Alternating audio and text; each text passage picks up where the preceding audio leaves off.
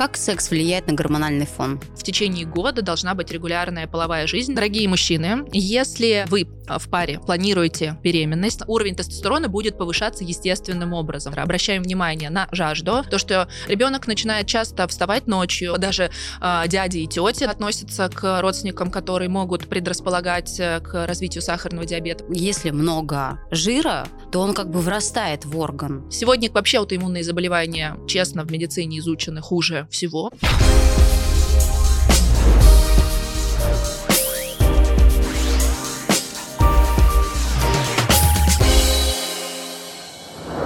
Это news.ru и подкаст «Надо разобраться». Сегодня поговорим о сахарном диабете и гормональных нарушениях. И у нас в гостях врач-эндокринолог, кандидат медицинских наук Ольга Деревянко. Ольга, здравствуйте. Здравствуйте. Ну что, Ольга, сахар – это белая смерть? Сегодня, к сожалению, действительно распространенность сахарного диабета увеличивается с каждым годом, поэтому тему вы выбрали действительно очень актуальную. Это пандемия 21 века, получается. Действительно, именно так называют сахарный диабет, и это связано с тем, что сегодня это заболевание не только все чаще и чаще выявляется, но встречается уже и у людей гораздо более молодого возраста. А сахарный диабет бывает первого и второго типа.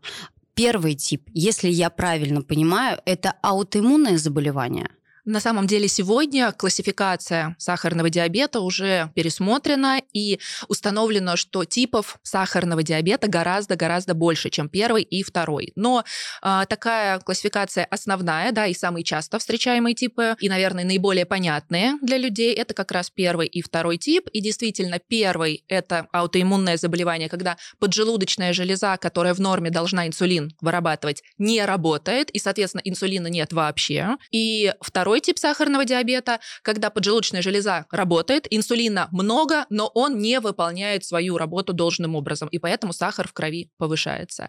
Сегодня произошло то, что установлено типы сахарного диабета начинают смешиваться, и если раньше мы говорили первый тип – это молодой возраст или даже скорее детский возраст дебюта, Сразу очень высокие сахара. Это сразу клинические проявления в виде того, что человек резко худеет, очень много хочет пить. Да? То есть э, есть э, проявления, и часто дебют, то есть когда выявляется заболевание, сопровождается госпитализацией, кетоацидоз и подбором инсулинотерапии. Лечение только одно – инсулинотерапия. А второй тип, принято считать, что это что-то больше в пожилом возрасте, у тучных людей с избыточной массой тела, а, и, в общем-то, годами и даже десятилетиями стадиями такое заболевание может развиваться бессимптомно. То есть здесь очень важно периодическое обследование, потому что сахар повышается постепенно, человек ничего не ощущает, а сосуды уже страдают и уже могут развиваться осложнения. Вы говорите, что сахарный диабет молодеет.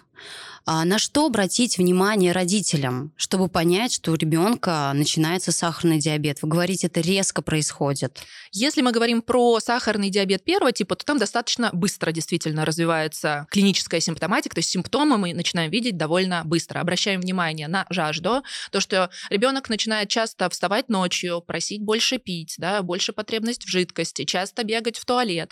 Это признаки повышенного уровня сахара в крови. Здесь нужно обязательно такой анализ провести. Если говорить про сахарный диабет второго типа, да, который как раз именно его распространенность растет. В плане сахарного диабета первого типа чуть тоже увеличивается количество пациентов, но не так драматично, как если мы будем говорить про людей с сахарным диабетом второго типа. Это как раз тот тип, который связан чаще всего с образом жизни, и мы обычно говорим, это вот у пожилых, у бабушек, дедушек, да, когда... Хотя сегодня установлено, что предрасположенность наследственная играет роль не только для пациентов с сахарным диабетом первого типа, но и даже иногда в большей степени для пациентов с сахарным диабетом второго типа. Хорошо, вот у моих родственников а, сахарный диабет второго типа. Как мне питаться, на что мне обратить внимание, если я генетически предрасположена к этому заболеванию? Если есть родственники первой линии, то есть э, мама, папа, даже э, дяди и тети, да, относятся к родственникам, которые могут предрасполагать э, к развитию сахарного диабета второго типа. Но, к счастью, у нас есть модифицируемые факторы риска, то есть то, на что мы можем повлиять. В первую очередь, вы уже затронули, да, это питание, это физическая активность и это индекс массы тела и окружность талии. Действительно, вес – это очень важный фактор риска в развитии сахарного диабета второго типа, потому что жировая ткань, когда ее становится в организме слишком много, она, если совсем упрощенно объяснять, мешает инсулину нормально работать, мешает инсулину выполнять свою работу. Я даже слышала, что врач объяснил, что если много жира, то он как бы врастает в орган. Ну, примерно, да, можно так рассказать. Это висцеральный жир, это жировая ткань начинает обволакивать и сердце, и печень, да, это как раз э, тот жир, который наиболее опасен для здоровья, висцеральный жир, который повышает риски сахарного диабета второго типа и сердечно-сосудистых событий, инфарктов и инсультов. Индекс массы тела и окружность талии в норме, то точно не разовьется сахарный диабет второго типа, мы, к сожалению, тоже не можем, потому что это не единственное, да, что влияет. Есть генетические факторы, а, в том числе и у людей без избыточной массы массы тела встречается сахарный диабет второго типа. Сахарный диабет – это то заболевание, которое очень связано с образом жизни. И если получится на 5-10% вес снизить, расширить физическую активность, перестроить питание, то точно будет лучше, сахара снизится, и, возможно, мы какие-то препараты уберем, и иногда мы даже полностью от препаратов отказываемся. Поэтому об этом важно говорить. То есть это важно, если человек поменял образ жизни, он может жить без препаратов с сахарным диабетом. Как бы наступает ремиссия, получается? В ряде случаев, да, опять же, не хочется каких-то громких обещаний сказать, что все точно это сделают, но то, что абсолютно точно уменьшится количество препаратов, то, что легче будет гликемический контроль, а у ряда людей действительно уходит необходимость в приеме препаратов, это называется сахарный диабет, компенсированный на диетотерапии, без препаратов, совершенно верно. Слушайте, ну это замечательно. Если можно самим себе помочь, как говорится, ты можешь сам себя вылечить, это же хорошо. Только так и работает лечение сахарного диабета сегодня. Это всегда тандем, это работа в команде врач плюс пациент. Диабет первого типа, он может возникнуть от стресса? Стресс обычно называют одним из пусковых факторов, то есть одним из триггеров. Все-таки сахарный диабет первого типа – это наследственное заболевание, обусловленное да, определенной наследственностью, и это аутоиммунное заболевание. Стресс – это один из пусковых факторов, и часто люди могут вспомнить, что дебюту заболевания предшествовало либо какое-то заболевание, либо какое-то стрессовое событие, авария, переезд какой-то, да, то есть это какое-то заболевание, да, инфекционное, например, длительное, сильное, что было для организма стрессом. Поэтому стресс один из э, пусковых факторов. Я еще прочитала, что неконтролируемый прием лекарств может вызвать диабет первого типа. Это есть в этом правда какая-то? Я думаю, что это такая очень общая формулировка, да, все-таки аутоиммунное заболевание вызывается... Сегодня вообще аутоиммунные заболевания, честно, в медицине изучены хуже всего, мы знаем про них меньше всего, и мы хуже всего к сожалению, умеем их лечить. Спасибо, что у нас есть вот эта заместительная терапия, да, например, в случае с сахарным диабетом первого типа инсулин, потому что до открытия инсулина люди, к сожалению, от этого заболевания умирали. Сегодня, кстати, об этом важно сказать, благодаря достижениям медицины, люди с сахарным диабетом первого типа живут э, столько же и также качественно практически, да, не считая вот самоконтроля. Ну, это, конечно, огромный труд этих пациентов, но они живут долго, счастливо, рожают деток. Вы не представляете себе, как какое огромное количество известных людей, актеров, музыкантов имеют это заболевание, и при этом имеют успешную карьеру, хорошо себя чувствуют, прекрасно выглядят, да, и общий соматический статус здоровья, то есть в целом здоровье у них получше, чем у многих остальных людей. То есть э, с сахарным диабетом первого типа можно жить продолжительной, да. счастливой жизнью, да? Полной, да. Полной, да. да. да Отлично. А вот при первом типе, как вы думаете, лет через 20-30 поменяется лечение? Допустим, не инсулином будут лечить, а чем-то другим? Уже сегодня вся мировая общественность очень много внимания уделяет лечению сахарного диабета первого типа. Давайте немножко про это расскажу, потому что это правда очень интересно. Это современная наука, то, что сейчас есть. То есть это наше будущее, да, которое может э, нас спасти, так скажем. Я да? точно уверена, что мы застанем э, и более новые технологии. А сейчас хочу рассказать о том, что уже сегодня мы предлагаем нашим пациентам пациентам. Это помповая инсулинотерапия и очень много уже работ, так называемый закрытый контур, когда создается как будто искусственная поджелудочная железа. Соответственно, чем больше всего а, сложен сахарный диабет первого типа, да, он сложен тем, что пациенту необходимо контролировать уровень сахара в крови, много-много раз проверять его с помощью специального прибора крови, и на основании этого вводить инсулин, да, то есть очень много нужно знаний, очень много нужно на это времени, сил, а если это, например, детки, да, то, конечно, это вовлекается вся семья, это действительно очень сложно. Что сегодня существует? Так называемая искусственная поджелудочная железа или аналог, или помповая инсулинотерапия, которая представляет из себя прибор, который анализирует, какой уровень сахара в крови сейчас у пациента, и на основании этого предлагает, какие дозы инсулина ввести, и человек только дополнительно нажимает кнопку «Ввести». А уже существуют и так называемые закрытые контуры, когда есть сенсор, который меряет уровень сахара в крови, есть помпа, которая выделяет инсулин, и действительно люди живут и практически ну, минимально вторгаются да, в эту систему, потому что сахар измеряется, и на основании этого система, компьютер вводит нужное количество инсулина. Но помпа это небольшое что-то, да, такое устройство. Да, это как пейджер, да, то есть э, он, в общем-то, носится как маленький мобильный телефон или пейджер, если у нас есть те, кто знают, что это такое. А, коробочку, которая содержит в себе всю информацию, и а, есть конюля, то есть э, такая игла. веревочка, которая тянется да, под кожу, там установлена э, игла, которая будет вводить инсулин, и есть еще одна штучка сенсор, тоже очень маленькая, и она клеится обычно да, где-то рядом на тело, которая будет измерять, и они между собой связаны. То есть сенсор, который измеряет сахар, передает информацию на помпу, которая вводит э, инсулин. Поэтому сегодня те помпы, которые уже существуют на международных конгрессах, они активно презентуются, приглашаются первые пациенты. И для меня я присутствовала на одном из таких конгрессов, пригласили первую пользовательницу такой помпы, которая максимальную вот эту связь между сенсором и помпой обеспечивала. Это была девушка 13 лет, подросток. Она, она... из России, да? Нет, это был международный конгресс, хотя часть помп уже представленная в России, они активно используются, почти все сегодня есть и на российском рынке,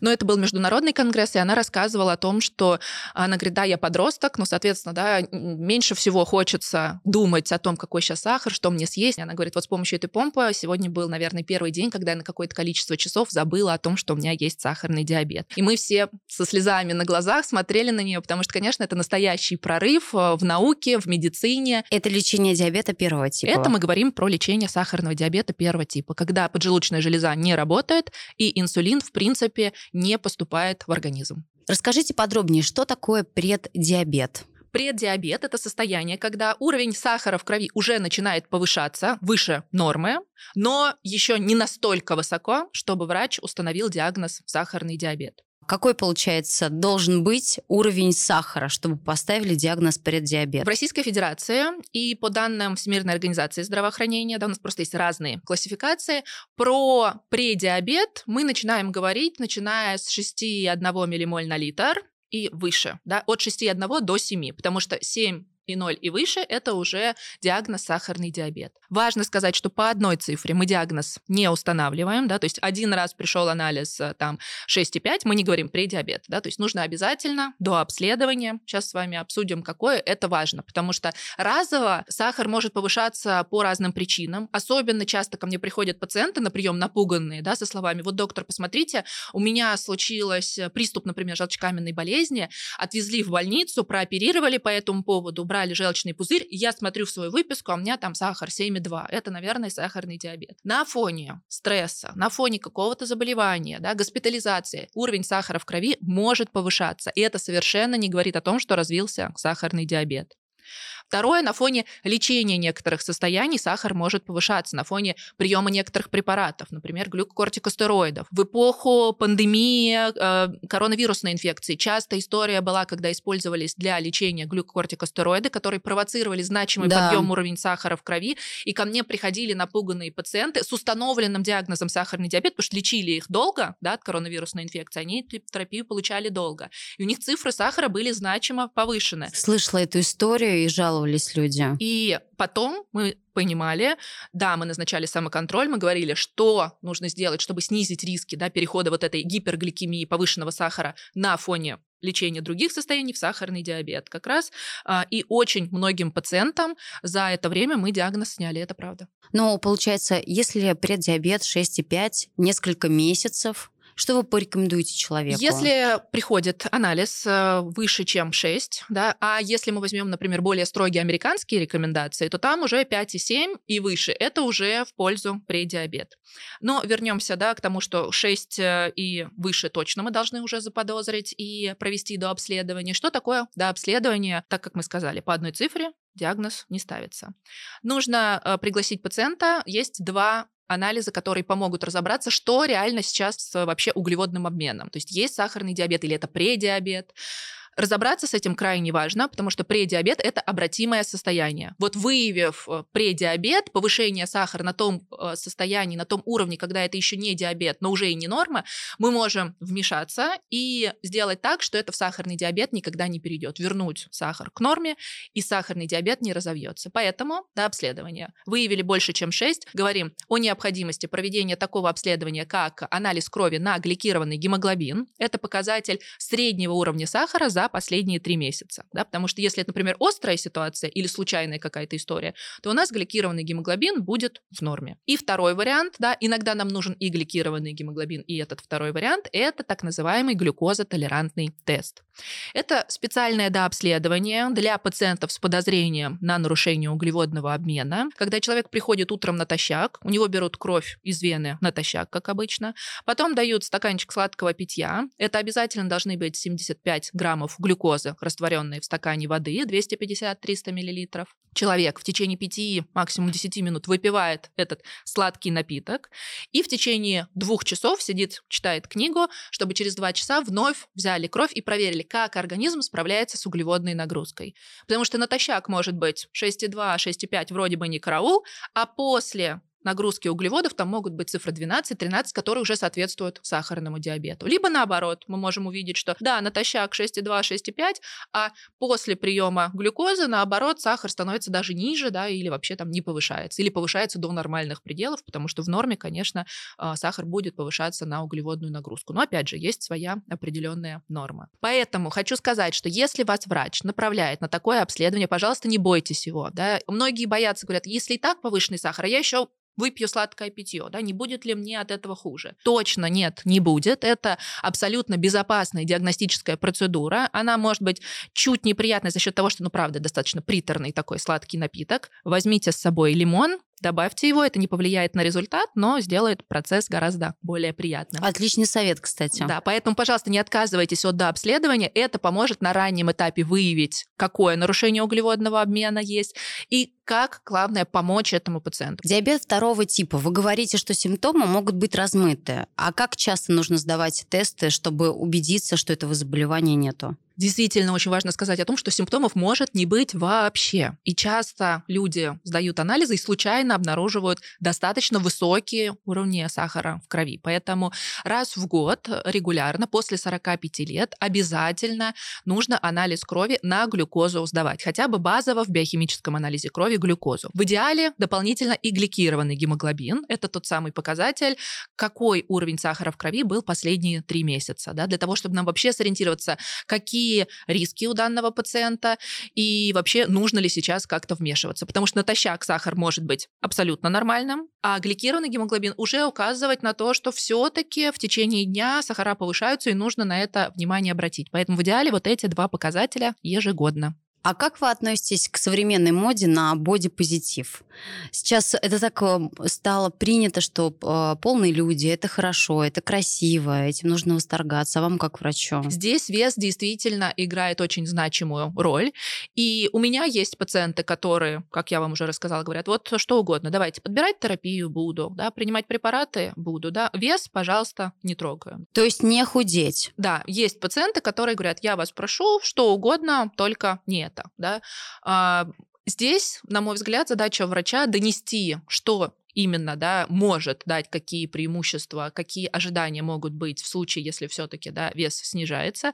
И действовать сегодня у нас много препаратов, которые помогают снижать уровень сахара в крови, соответственно, снижать риски сосудистых осложнений. Ведь люди, к сожалению, страдают и умирают не от повышенного уровня сахара в крови, а от осложнений, которые возникают у этих пациентов. Это сердечно-сосудистые заболевания и э, заболевания, связанные с сосудами почек, вообще с функцией почек, глаза и ноги — это мишени при сахарном диабете. Поэтому здесь важно проговаривать это, но, конечно, модификация образа жизни, то есть снижение веса, и даже иногда не только снижение веса, да, а коррекция питания и расширение физической активности влияют на прогноз, на показатели сахара, на состояние человека очень значимо. И когда уже человек сам видит, насколько ему легче становится выйти погулять с собакой, да, то есть э, поменялось состояние, вот э, тогда уже обсуждать модификацию образа жизни становится гораздо легче, когда человек сам видит первые результаты этого. Связь ожирения и сахарного диабета второго типа сегодня установлена очень четко. Поэтому,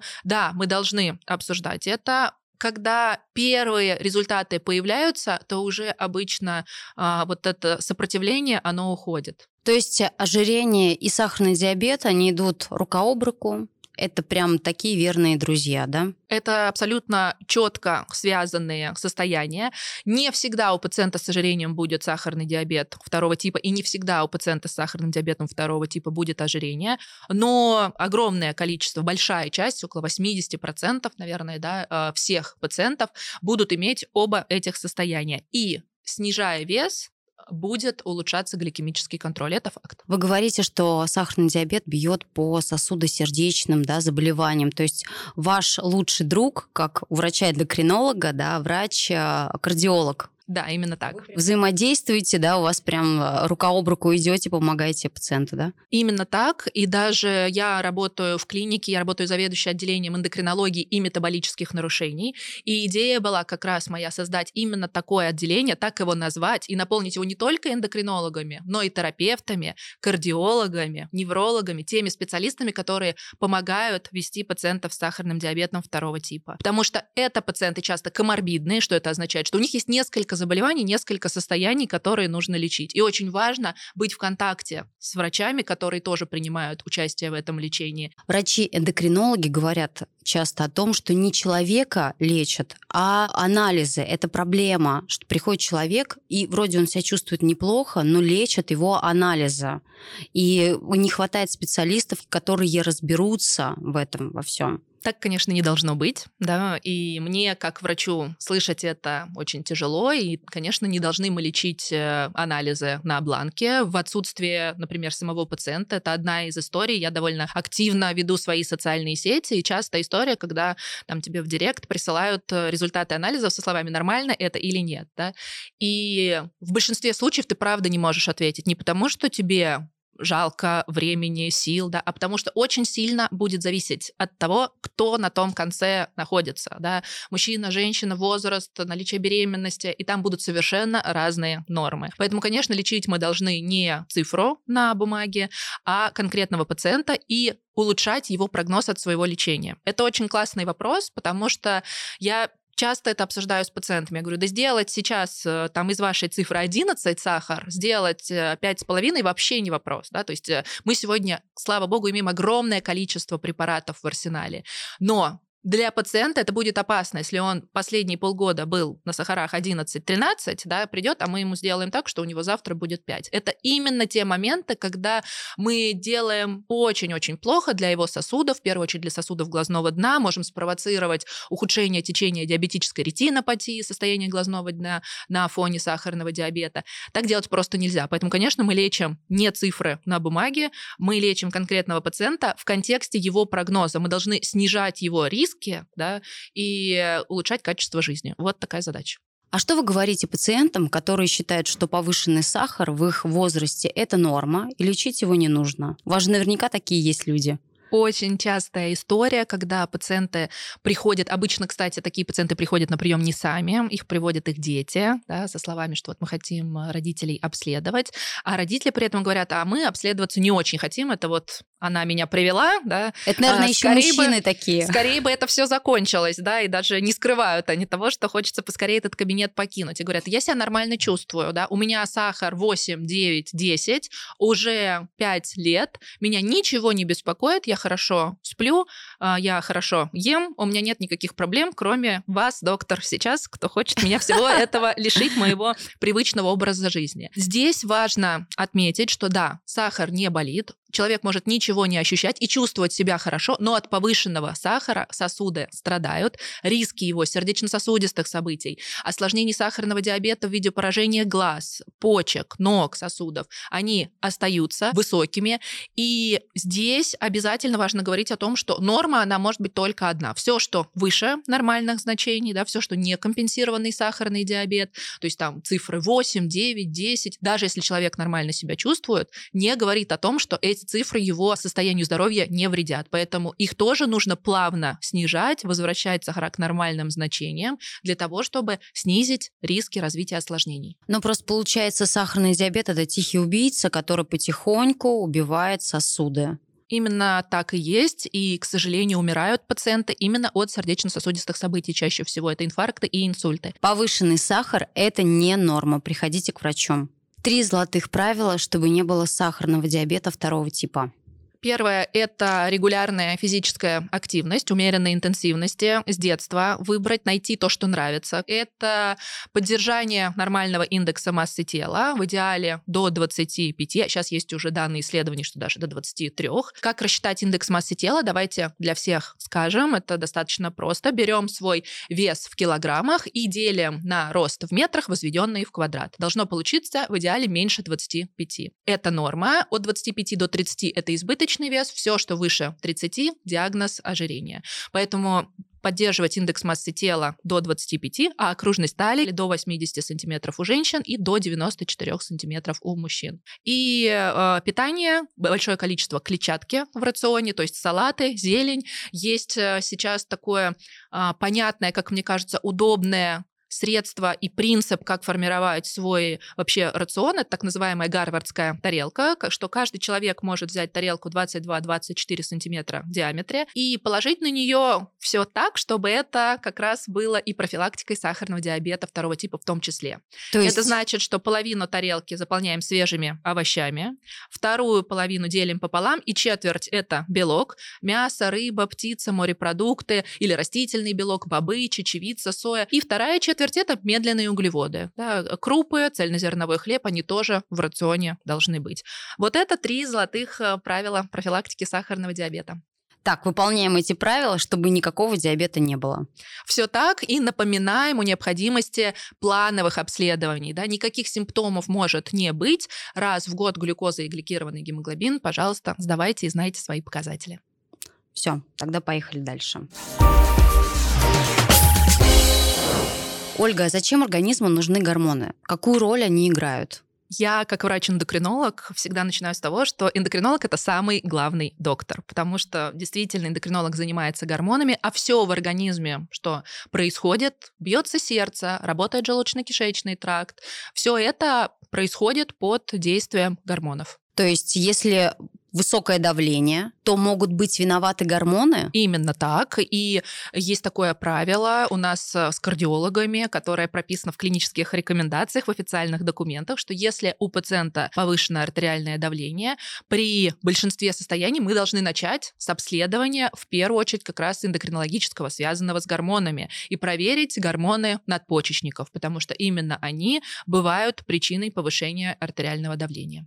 А вот скажите, если повышены гормоны вот в подростковом возрасте, они влияют на акне? Просто говорят, что вот у тебя там высыпало, и получается это гормональный сбой. Мы, эндокринологи, не очень любим э, словосочетание гормональный сбой, потому что оно очень общее, да, и как бы явно говорит о том, что вам надо к эндокринологу, но с чем непонятно. Действительно, в период полового созревания значимо меняется гормональный фон, меняется уровень гормонов, и это может проявляться, да, в том числе и высыпаниями на лице, но акне – это дерматологическое заболевание, которое требует обращения к дерматологу и лечения у дерматолога. Дебют часто действительно да, в период как раз а, полового созревания, поэтому все связывают с гормонами и хотят этого пациента отправить к эндокринологу, а если это женщина, еще и к гинекологу, да, обязательно для коррекции гормонов. На самом деле в большинстве случаев необходимости в этом нет. Акне – это дерматологическое заболевание, и начинать нужно именно с дерматолога.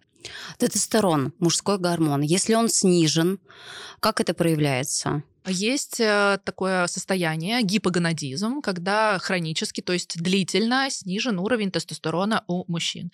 И действительно, это состояние, которое связано а, и потенциально опасно для организма, потому что проявляться это может очень неспецифично, то есть в виде а, слабости, утомляемости, какое-то снижение работоспособности, ничего не хочется делать, э, депрессия, апатия, да, и люди редко думают, что дело в тестостероне, да, то есть особенно люди, которые действительно очень много работают, живут в ритме большого города, говорят, когда я спрашиваю про слабость, утомляемость, раздражительность и склонность к апатии, да, а, многие говорят, Ольга Сергеевна, я работаю по 12-14 часов в сутки. 24 на 7, я, конечно, да, устала. Конечно, я... конечно, я устала, у меня огромная ответственность, у меня куча сотрудников, да, конечно, я так себя чувствую, но э, причиной могут быть э, гормоны, тестостерон, гормоны щитовидной железы, а, пролактин. Действительно гормоны влияют на все, с чего мы начали, да, этот разговор, влияют на все органы и системы,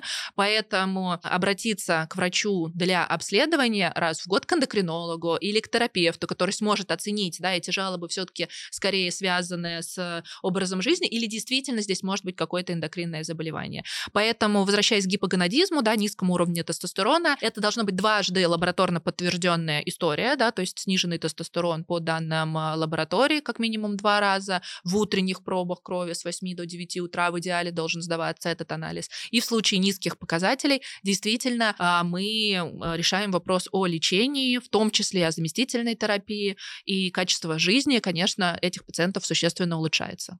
Но можно вот этот вот баланс потом восстановить, да, с помощью гормональной терапии с помощью гормональной терапии как один из вариантов, с помощью модификации образа жизни также да, потому что если мы будем говорить про тестостерон, да, то снижение веса у мужчин с избыточным весом или ожирением будет вести к повышению уровня тестостерона, потому что будет меняться количество ферментов, которые превращают мужские гормоны в женские, да, и, соответственно, уровень тестостерона будет повышаться естественным образом, поэтому не всегда это будет назначение медикаментозных препаратов. Я слышала, что некоторые некоторые спортсмены колят себе гормон тестостерон чтобы быть мужественными. Как вы к этому относитесь? Как эндокринолог я встречаюсь с людьми, которые уже это сделали, да, и имеют какие-то последствия, да, к сожалению. Возможно, это смещенная выборка, особенно к этому я, как врач-эндокринолог, отношусь негативно. Во-первых, очень перед тем, как их назначить, да, если человек уже принял такое решение, нужно обязательно к врачу прийти и обсудить это, потому что часто эти препараты влияют на сперматогенез и на возможность наступления беременности в паре в будущем. Да, то, и... есть, то есть, наоборот, а,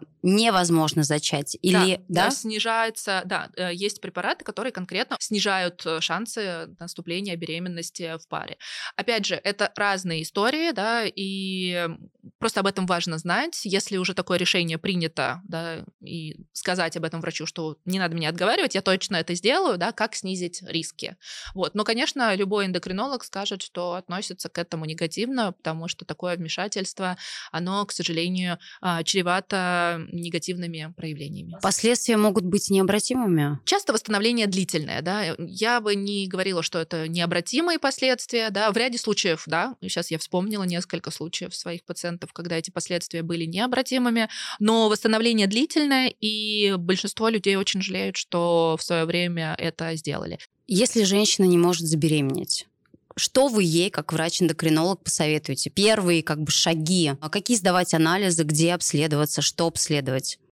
В первую очередь э, обсудить вообще состояние и взаимоотношения в паре, да, ритм сексуальных отношений, потому что для того, чтобы говорить о планировании беременности, да, и о ее ненаступлении э, в молодой паре, в течение года должна быть регулярная половая жизнь, 2-3 сексуальных контакта в неделю. Это первое, что нужно спросить, Именно так я отвечаю, потому что я практикующий врач, я работаю на приеме, и часто пациенты отвечают на, то, на такой вопрос, да, как часто э, вы живете половой жизнью, что э, я живу в одном городе, муж живет в другом, да, мы видимся там раз в месяц на какие-то выходные, он прилетает, я прилетаю часто как бы вообще не до сексуальных отношений в этот момент, или, да, мы там пытаемся подстроить это под менструальный цикл, этого тоже делать не нужно, то есть регулярная половая жизнь — это Это первое. Если при этом не наступает беременность, то, конечно, необходимо обследование. А, для молодых пар а, до 30-35 лет обычно мы в течение года ждем да, самостоятельного наступления беременности. Если это уже после 30-35, то часто говорят о том, что полгода и дальше уже необходимо, если беременность не наступает, обследоваться и назначать лечение. А, обследование в первую очередь как эндокринолога это функция щитовидной железы, это оценка регулярности менструального цикла, да, есть ли вообще менструация, есть ли овуляция, есть ли возможность наступления беременности, а, есть ли какие-то состояния, которые этому препятствуют, в виде, может быть, высокого уровня пролактина, то, что касается нас, эндокринологов. Это, кстати, проблема, которая бывает и у мужчин. И тут мы подошли к важному моменту, что обследовать нужно одновременно и мужчину, и женщину, потому что в своей практике я могу часто сказать, что приходят женщины на прием, которые уже проверились настолько От комплексно, несколько раз, ежегодно, когда я спрашиваю, а что ваш супруг сдавал ли он спермограмму, тяжелый вздох, что нет, э, он никогда этого не сделает, да, это невозможно, да, он на это не готов. А, к сожалению, мужской фактор один из э, значимо влияющих, и важно обращаться к репродуктологу вовремя. Это отдельный специалист, который занимается планированием беременности, и далеко не всегда это ВРТ или ЭКО, или там вспомогательные репродуктивные технологии, да. А, то есть обязательно а, все репродуктологи работают с парой да, то есть не, не с э, женщиной только. Обратитесь к, к мужчинам, скажите, мужчины, пожалуйста, сдавайте анализы. С удовольствием, дорогие мужчины, если вы в паре планируете беременность, и она в течение какого-то времени не наступает, пожалуйста, проходите обследование вместе со своей женщиной, потому что отдельно существует мужской фактор, который может быть причиной не наступления беременности и потери времени. Обращайтесь к репродуктологу вместе. Для мужчин есть отдельный прекрасный доктор-андролог, который занимается именно вопросами планирования беременности в паре. Начать можно с репродуктолога, да, сдать спермограмму и по результатам уже общаться с андрологом. У меня в команде есть прекрасный такой специалист, который очень бережно, аккуратно, профессионально общается с мужчинами так, что это не вызывает у них никакого дискомфорта. Как секс влияет на гормональный фон? Какой огромный э, вопрос, можно было бы целый, наверное, эфир да. и не один посвятить Хорошо, мы еще раз вас пригласим и сделаем отдельный подкаст. Конечно, это ну, огромное количество гормонов участвуют да, в начале полового акта, чтобы он был возможен, да, поэтому здесь э, нужно сказать хорошо или плохо хорошо. Отлично, коротко хорошо, а подробнее потом расскажете. Мы вас еще пригласим. Давайте развеем мифы. Если принимать гормоны, то они накапливаются в организме. Это правда? Это неправда. И в целом говорить про гормоны, эти гормоны это хорошо или гормоны плохо, это тоже в корне неверно. Гормоны разные, и есть состояния, которые мы можем лечить только гормонами. Лечение инсулином, да, это тоже гормон. И без лечения инсулином люди бы не жили долгую счастливую жизнь, то, о чем мы тоже с вами говорили. Поэтому гормоны разные. У нас, к сожалению, действительно очень а, негативный ореол вокруг гормонов. Люди... Вообще существует гормонофобия, даже так называют. Да. Да. Люди боятся принимать гормоны, особенно половые, и считают, что это негативно скажется на их здоровье, что это вред один сплошной. И врачи, наоборот, таким образом хотят убить человека. Вот как? Вот как, как развеять этот миф, что гормоны это хорошо, что они помогают вам? Э, гормоны это не хорошо и не плохо. Это один из видов лечения.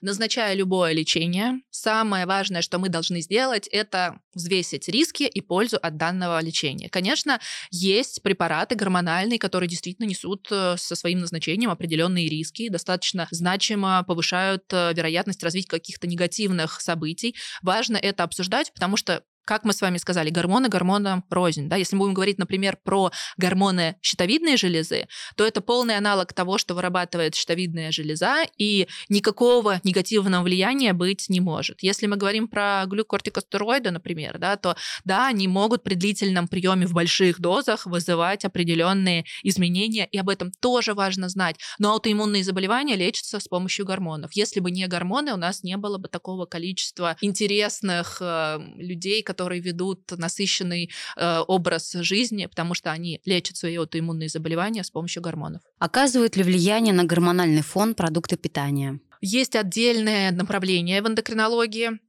которое изучает, какие э, дополнительные элементы влияют на гормоны. В основном это не про продукты, а про, например, пластиковые бутылки, да, а, бисфенола и другие вещества, которые могут содержаться. Они действительно есть исследования, что это оказывает влияние на гормональный Но... фон в определенной концентрации. Глобально говорить про а, лечение гормональных заболеваний какие, какой-либо едой неверно. Но вот как бутылка может повлиять на гормональный фон? Выделять э, с пластиком э, вредные вещества, которые, попадая в организм, будут э, влиять на э, синтез гормонов. Такие если мы ее, есть. допустим, нагреем, сожжем или как? Ну, если она, например, у нас полежит в машине в летнее время в течение долгого времени, это будет усиливать да, выделение этих вредных веществ.